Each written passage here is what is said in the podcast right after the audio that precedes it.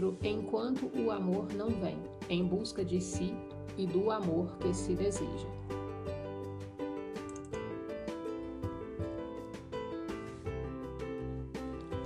Introdução: O que você faz enquanto o amor não vem?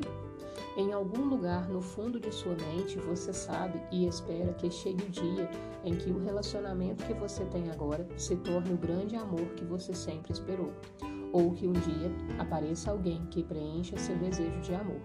Porém, a pergunta permanece: o que você vai fazer nesse meio tempo? O amor é uma coisa engraçada.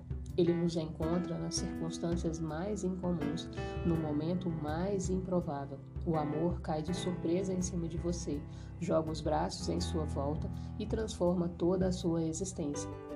Infelizmente, a maioria de nós não reconhece a experiência ou entende o impacto quando está acontecendo. Talvez porque o amor raramente surja nos lugares em que esperamos ou tenha a aparência que imaginamos. Ele era alto, magro, muito quieto, quase tímido. Eu era baixinha, gorducha e bastante, devo dizer, intempestiva. Eu estava sempre fazendo coisas que chamavam a atenção, normalmente atenção negativa. Ele tinha 17 anos e eu tinha 13. Ele era líder de grupo em uma colônia de férias e eu tinha sido contratada durante o verão. Uma desorganização administrativa apagou meu nome da folha de pagamento ele foi designado para garantir que eu recebesse. Parecia que ninguém se importava com o que estava acontecendo comigo, a não ser ele. Guiou-me através de um processo que levou semanas para ser resolvido.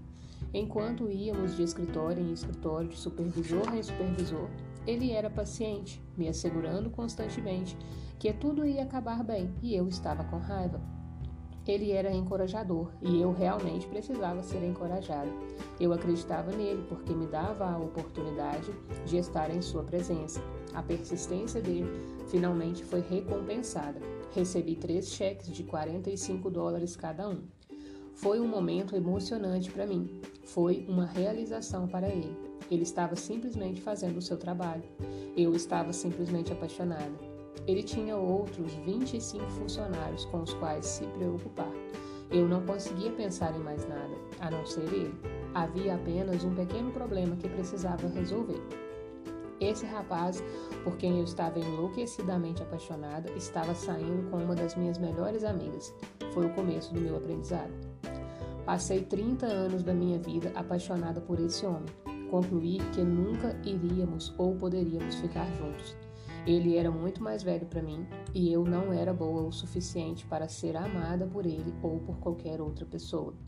Durante esse processo de tirar conclusões, viver e acreditar, também tomei algumas decisões. Decidi que nunca mais seria machucada pelo amor, ainda que eu não estivesse muito certa sobre o que havia ferido, que havia me ferido em relação ao amor. Sabia que nunca mais queria ter a mesma experiência dos meus 13 anos. Também decidi que nenhum homem faria comigo o que meu pai havia feito à minha mãe.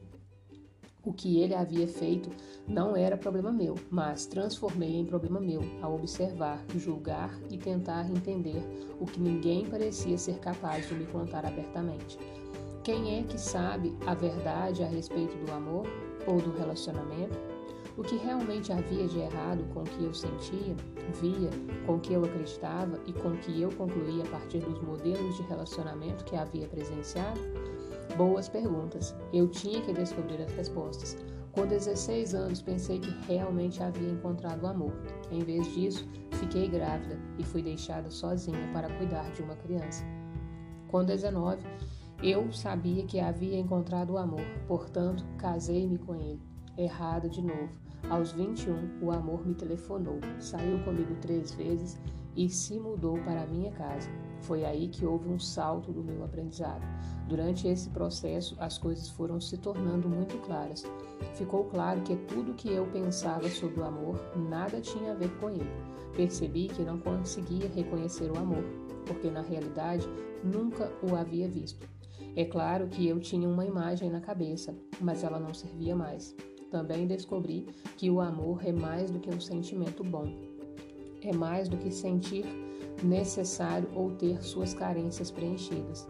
Levei 30 anos para perceber que o amor é uma experiência pessoal e interior de bem-estar total que não combina com nenhuma das imagens que eu conhecera até então.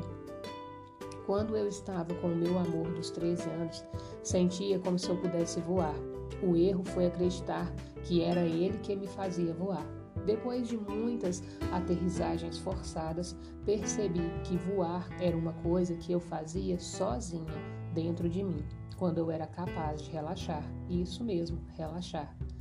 Soltar todos os medos, feridas, decisões, julgamentos e conclusões provocadas pela raiva e pelos ressentimentos. Soltar as exigências, expectativas e fantasias.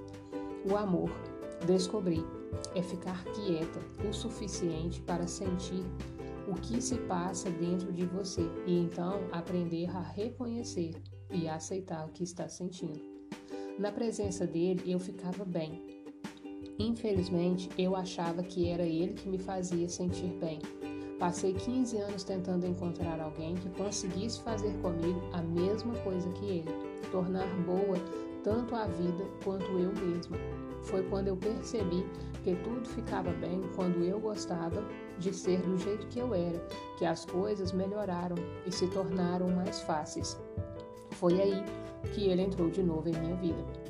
A diferença de idade entre nós havia miraculosamente diminuído e pensamos que estávamos prontos, prontos para o amor e um para o outro. Pensamos que, porque queríamos e precisávamos um do outro, tudo sairia bem. Isso foi o que pensamos. Na realidade, ainda está, estávamos confusos demais, carentes demais e com medo demais de não sermos bons o suficiente um para o outro. Todos os nossos demais eram coroados por um monte de outras questões que nós dois carregávamos. Questões da infância, questões de identidade ou qualquer outra questão que você possa imaginar. Passamos cinco anos juntos, botando nossas questões para fora: raiva, culpa, vergonha, medo, relacionados ao amor e às fantasias amorosas, sem nos darmos conta do que estava acontecendo. Finalmente, essas questões caíram em cima de nossas cabeças. Estávamos os dois em pleno processo de aprendizagem. É isso o que normalmente acontece no processo de aprendizagem. Nele você terá uma série de expectativas que podem ser dolorosas e avassaladoras, mas o que acontecem para ajudar você a eliminar as falsas necessidades e tudo que nos atrapalha no caminho em busca do amor.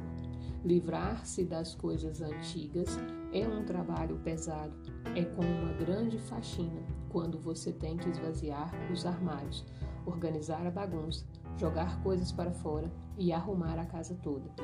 No processo de aprendizagem, limpar, eliminar e descartar podem parecer desonestidade, infidelidade e traição às nossas coisas antigas. Não são. O que nos impede de ter uma experiência amorosa verdadeira e honesta são todas as coisas às quais nos agarramos. Quando finalmente nós nos separamos. Eu estava ferida, estava com medo. Havia passado a maior parte da minha vida rezando silenciosamente para que esse homem me amasse. Quando ele finalmente disse que sim, não parecia com o que eu havia esperado. O processo é assim: conseguimos o que queremos apenas para descobrir que não é o que pensávamos. Então nos sentimos perdidos, ou pelo menos pensamos que estamos perdidos. Eu não estava apenas perdida, estava desapontada com o meu caso de amor fracassado e achando que a culpa era minha.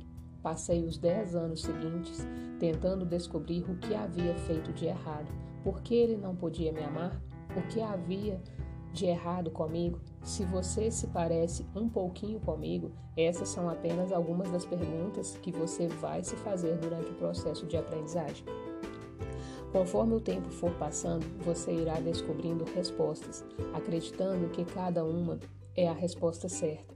Irá incorporar comportamentos e crenças novas à sua vida, Quando algumas dessas crenças e comportamentos se mostrarem também um pouco fora do rumo, você irá encontrar novas crenças, parâmetros e condições para ajustar ao processo de dar e receber amor. Pode parecer cansativo e muitas vezes você vai sentir medo, desânimo e até raiva, mas não há outro jeito. É esse o caminho para chegar à verdade sobre o amor que você deseja tão desesperadamente. A verdade é que o amor está, está dentro de você e que nenhum relacionamento com alguém pode desenterrá-lo e ativá-lo na sua vida. É você quem primeiro tem que tomar posse dele. Esta é a verdade que levei 10 anos para descobrir. Nas diversas experiências que vivi durante o meu processo de aprendizagem, eu tive o que um dia considerei relacionamentos problemáticos e desastrosos. O que percebo agora é que cada experiência me ensinou um pouco mais a respeito de mim mesma. Veja, existem estágios e níveis de processo. Você aprende um pouco e usa o que aprendeu, mas sempre existe mais ainda para aprender. Você descobre uma coisa e começa a praticar, mas depois de algum tempo vai perceber que o que está fazendo não funciona mais. Essa é a beleza do processo. Ele não nos deixa estagnar, ele nos força a crescer e crescer um pouco mais. Porém, para crescer, temos que trabalhar, e é esse trabalho que precisamos realizar em nós mesmos para chegar ao amor, que torna o processo tão desafiante. Nada nos faz aprender mais a respeito de nós mesmos e da vida que os relacionamentos. Falo por mim. Aprendi a ser muito grata a meus professores, amantes, parceiros, pelas lições que me ensinaram a respeito do medo, da raiva e da carência que eram frequentemente camuflados como amor. Quando aprendi minhas lições e comecei a aplicá-las na minha vida, tudo mudou completamente de direção. Não precisava mais fazer coisas para provar que eu era digna de ser amada. Não tinha mais medo de pedir o que queria por pavor de não conseguir. Não ficava mais com raiva quando as coisas não saíam do meu jeito. Mais importante ainda, não ficava com raiva com o que eu não conseguia ou não tinha em um relacionamento. Durante o processo, aprendi como cuidar dos meus próprios problemas, o problema de amar a mim mesma e de ficar emocionada comigo. Aprendi a voar sozinha. Qualquer acontecimento em nossa vida, por mais particular que seja, tem relação com tudo o que somos e vivemos. O que você está passando em um relacionamento amoroso irá aparecer em todas as outras áreas da sua vida. Você não pode desligar os canais do seu cérebro e do seu coração, como se fossem canais de TV, nos quais o programa do canal 2 não tem nada a ver com o canal 10. Os vários canais de nossas vidas são interligados e interdependentes. Os meus são. A mesma confusão que eu sentia a respeito de amar a mim mesma e amar ao meu parceiro refletia na minha carreira, afetava o relacionamento com os meus filhos, afetava todos os meus relacionamentos com homens. Mas eu mesmo, da mesma maneira como eu tinha um relacionamento e o perdia, tive empregos e os perdi mais ou menos da mesma maneira como o tempo em que ficávamos juntos foi decepcionante e insatisfatório. Minha carreira foi decepcionante. Gastei 47 mil dólares na faculdade de Direito, apenas para descobrir que odeio a prática de direito. Tive que trabalhar muito duro para tornar-me consciente de mim e para me aceitar do jeito que eu sou. Preciso admitir que não foi um trabalho fácil, foi doloroso e muito assustador. Refletir, avaliar e desaprender exigem muita disposição. Tive que peneirar e descartar várias crenças e ideias a respeito de mim mesma e do amor.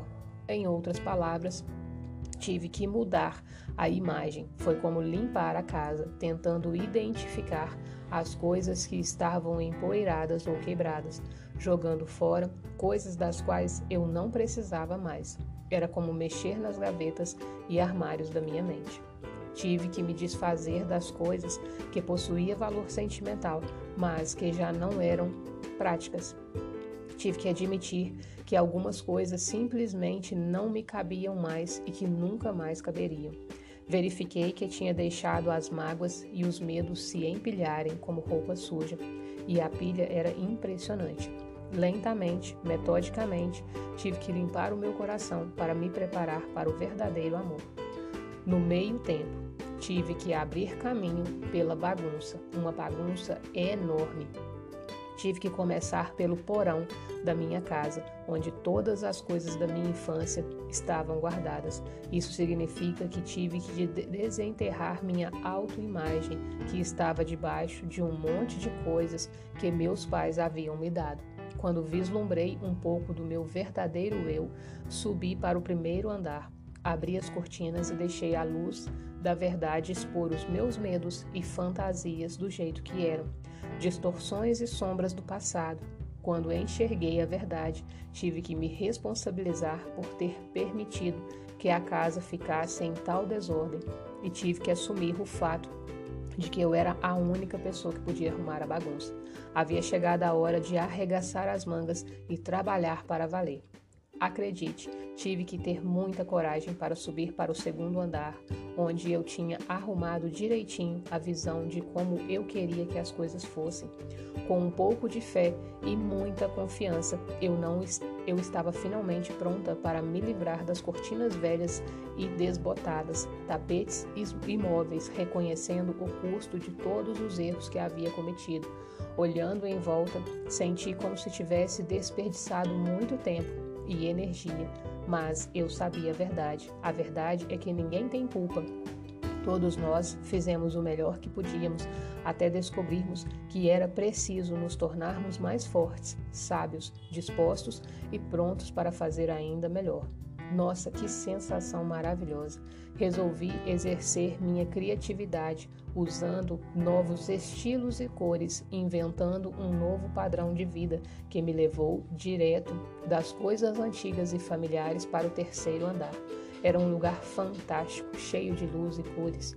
Finalmente eu conseguia ver com clareza e estava extremamente feliz, porque descobri que o trabalho tinha valido a pena e que eu chegara aonde desejara sempre estar, a um lugar de paz. Sentia tanto orgulho de mim mesma e convidei alguns amigos para compartilhar comigo o que eu havia aprendido. Alguns não gostaram da minha casa nova, era diferente demais. Todas as coisas haviam sumido. Eu estava muito diferente, vivendo sem medo. Quiseram ir embora. Por mim, tudo bem. Arrumei as pequenas bagunças que eles haviam feito acreditando de todo o coração que se mantivessem a minha casa limpa, aqueles que viessem com amor ficariam. Na verdade, transformei o sótão da minha casa em um santuário para o amor. Escolhi tudo o que fiz ou falei com o maior cuidado quando finalmente acabei de arrumar a cama e afofar os travesseiros. Virei-me e meu amor dos 13 anos estava ali um pouco mais velho, muito mais sábio, meu amor e eu estávamos prontos para ficarmos juntos. Rezei para que não chovesse. Não choveu, mas estava muito frio. Eu não sentia frio, estava aquecida, de dentro para fora naquele lindo dia de maio, o dia em que nos casamos. Eu estava quente e radiante, como as noivas normalmente estão. Tinha levado 30 anos e três casamentos, somando de nós dois não estávamos mais sábios, fortes e lúcidos, mas precisa, precisamente estávamos apaixonados por nós mesmos e um pelo outro. Sabíamos que agora estava certo, sabíamos que a imagem estava clara e que o processo vivido do meio-tempo havia sido uma parte absolutamente necessária em nossa relação. Agora poderíamos passar o resto de nossas vidas juntos, tentando nos lembrar do que não sabíamos antes. Neste livro, vamos limpar a casa, o lugar onde guardamos todas as coisas em que acreditamos a respeito do amor. Vamos desinfetar o coração para nos prepararmos para o amor que queremos ter. Vamos examinar aquilo que chamamos de amor quando está acontecendo em nossa vida. Vamos examinar o amor que não dá certo quando perdemos o controle, o amor disfarçado e todas as coisas que se disfarçam astutamente de amor. Mais importante, vamos examinar e explorar as coisas que às vezes fazemos para encontrar o amor, manter o amor e experimentar o amor.